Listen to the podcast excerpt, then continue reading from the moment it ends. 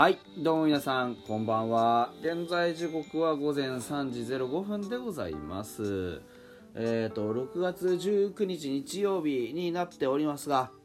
うわ。うわ。すいませんねあくびが出ちゃいましたね。はい6月18日土曜日フォックストロットの野球語りたいラジオのお時間でございます。皆さん今夜もよろしくお願いいたします。えー、昨日に引き続きですねロッテというところでですね、えー、今日は試合が行われておりました。で僕の方は僕の方でですねあのー、大阪へですね行っておりましてですね、えー、帰ってきたのがあ先ほど10時ちょいくらい9時ちょいくらい8時ちょいくらい。よく覚えてないな。なんですけれどもね。えーと、割とちょっと、あのー、そういうタイミングもあったもんで、試合自体は全く僕の方は見れておりませぬ。はい。えー、なんですが、まあちょっとね、あの展開も含めて見ていけたらなというふうには思っております。結論から言うと、えー、3対1で負けましたというところでございました3回に2点取られて5回に1点取られてでそれをそのままひっくり返すことができずにというところでした5点あの5点じゃねえや4、まあ、点差からするとたかだか2点なのであのこう跳ね返せないこともないとは思うんですけどやっぱりそういうところをしっかりと何て言うんでしょうね跳ね返してやっていくために必要なことっていうのはまあ単純明快でやっぱりどうやって点取るかっていうところだと思うんですよね。でうちはいつもそうですけどあの左に対して様子見している時間が非常に長いじゃないですか。あのー、やっぱりこうね序盤からしっかり点をね、えー、取っていくぞ左腕だからといっていつもとちょっと違うとかそういうなんかあのそういうなって言うんでしょうね、あのー、左投げの投手に対するですねやっぱアプローチの面でこうまあ、序盤非常にこう苦労をするというのが、まあ、いつものことみたいになってるのは本当によろしくないと思うんですよ。で今日ねあのいつもそのやっぱそういう風に左のピッチャーに対して同じようにこう苦戦をするというところを、まあ、やはり危惧してですね、えー、ボスもかなりこうなんて言うんでしょうね打順的なものはいじってきたと思うんですよね。えー、アルカンタラ、上川端、それから清宮、野村、松本、浅間、えー、万波、石川、それから石井というところで、えー、今日はスターティングラインナップ続いていきましたけれども、昨日ね、ホームランを打ってるアルカンタラから始まる。で、しかも、あの、上川端君も打率もいいですし、ね、清宮、野村あたりもこうバットで結果がしっかり出てるメンツっていうのを、まあ、前方に持ってきたりして、まあ、何かしらのこう監督として、どういう風な策を取ったかっていうのは明確なんですね。とにかく打てる人間っていうのを前に置いてですね、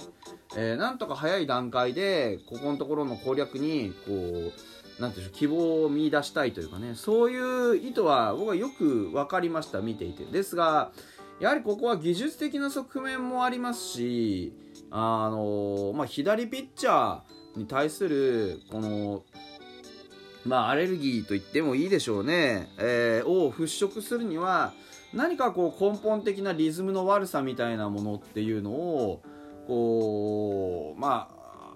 あね手を加えないとやっぱ厳しいのかなっていうのは思ったわけですよね。あの初回もフォアボールの後空振り三振セカンドゴロっていうような形でランナーが決して出てないわけではなかったと思うんですけどやっぱランナーが出た後にそのランナーを使ってどうやって相手にプレッシャーをかけていくかといった面でまあちょっとこうまあ、手をこまねいてる部分っていうのは非常に大きいのかなというふうに思いますね。で3回もあの2アウトからランナーが出ましたっていう後にやっぱりこうセンターフライを簡単に上げてみたりとかあのランナーを1つ出しましたよっていう後の段階で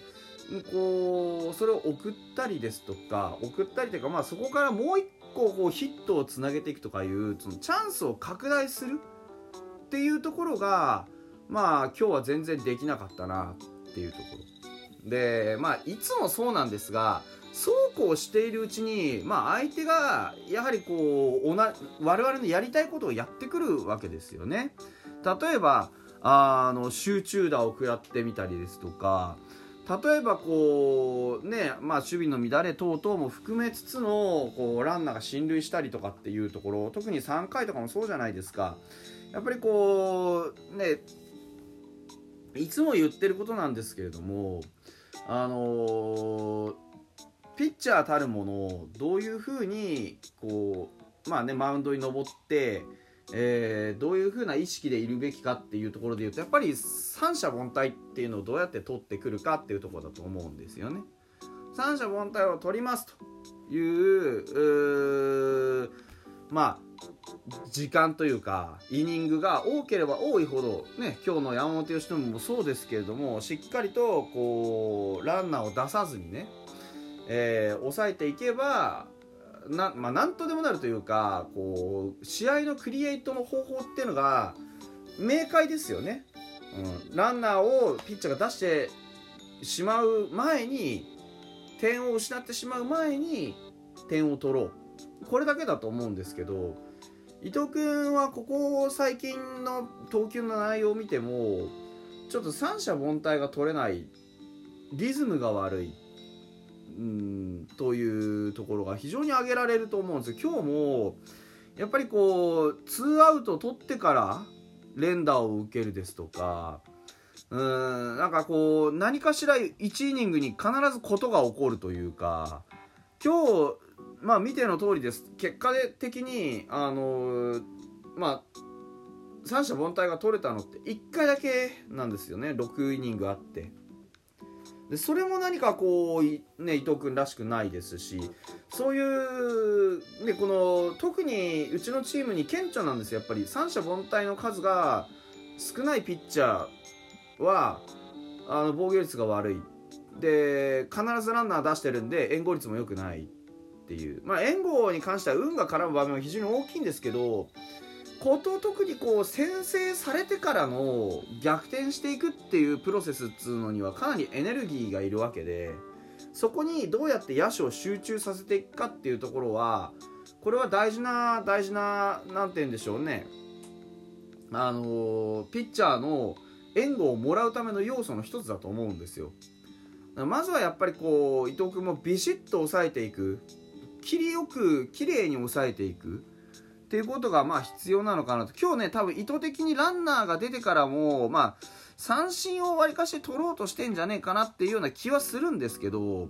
ここ最近のですね伊藤君の特徴として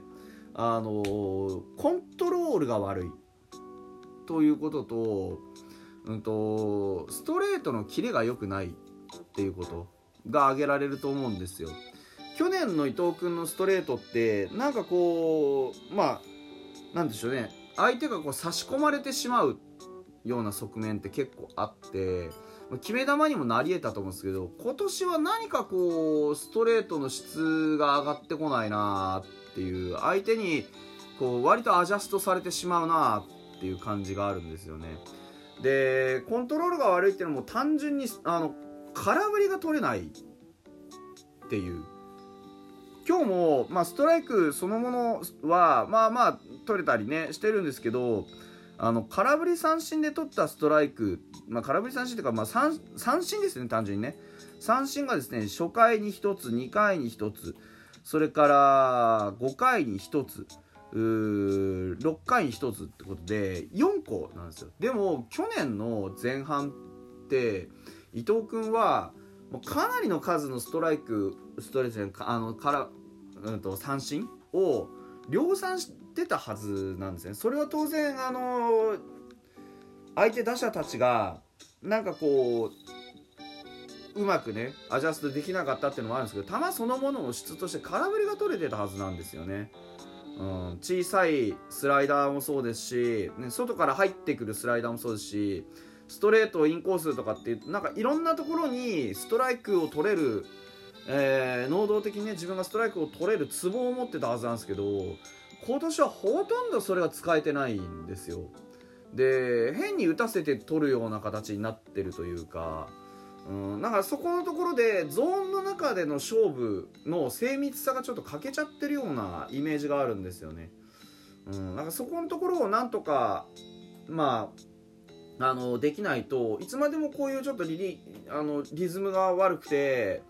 あのまあ援護もちょっともらいにくければかといってビシッと抑えるわけでもないみたいな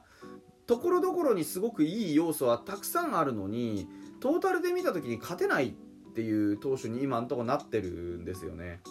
そこをちょっとこう、まあ、伊藤君でもあればそういうのは本当に認識してると思うんでなんとかねあの早く修正をしてほしいなというふうに思いますね。噂がだいぶ立ち直ったのと同じように伊藤君もちょっとこう中身ねついてきてないなっていう感じがある。明らかに。いいピッチャーぐらいになってきてるのでやっぱ絶対的な何かを手に入れるためには能動的に取るストライクというのをどういうふうにクリエイトしていくかっていうのはすごく大事だと思いますね。打線に関してはもうとにかく左に対する経験値アレルギーっていうのをなんとかしていくしかないと思うのでまあねあのー、レギュラーシーズン再開ですっていうタイミングでボンボンとあのー、まあこれまでにねえー、まあ一番こうありがちなね連敗の仕方抑えに失敗するということとそれから左に抑えられるっていうを食らって連敗してしまいましたので、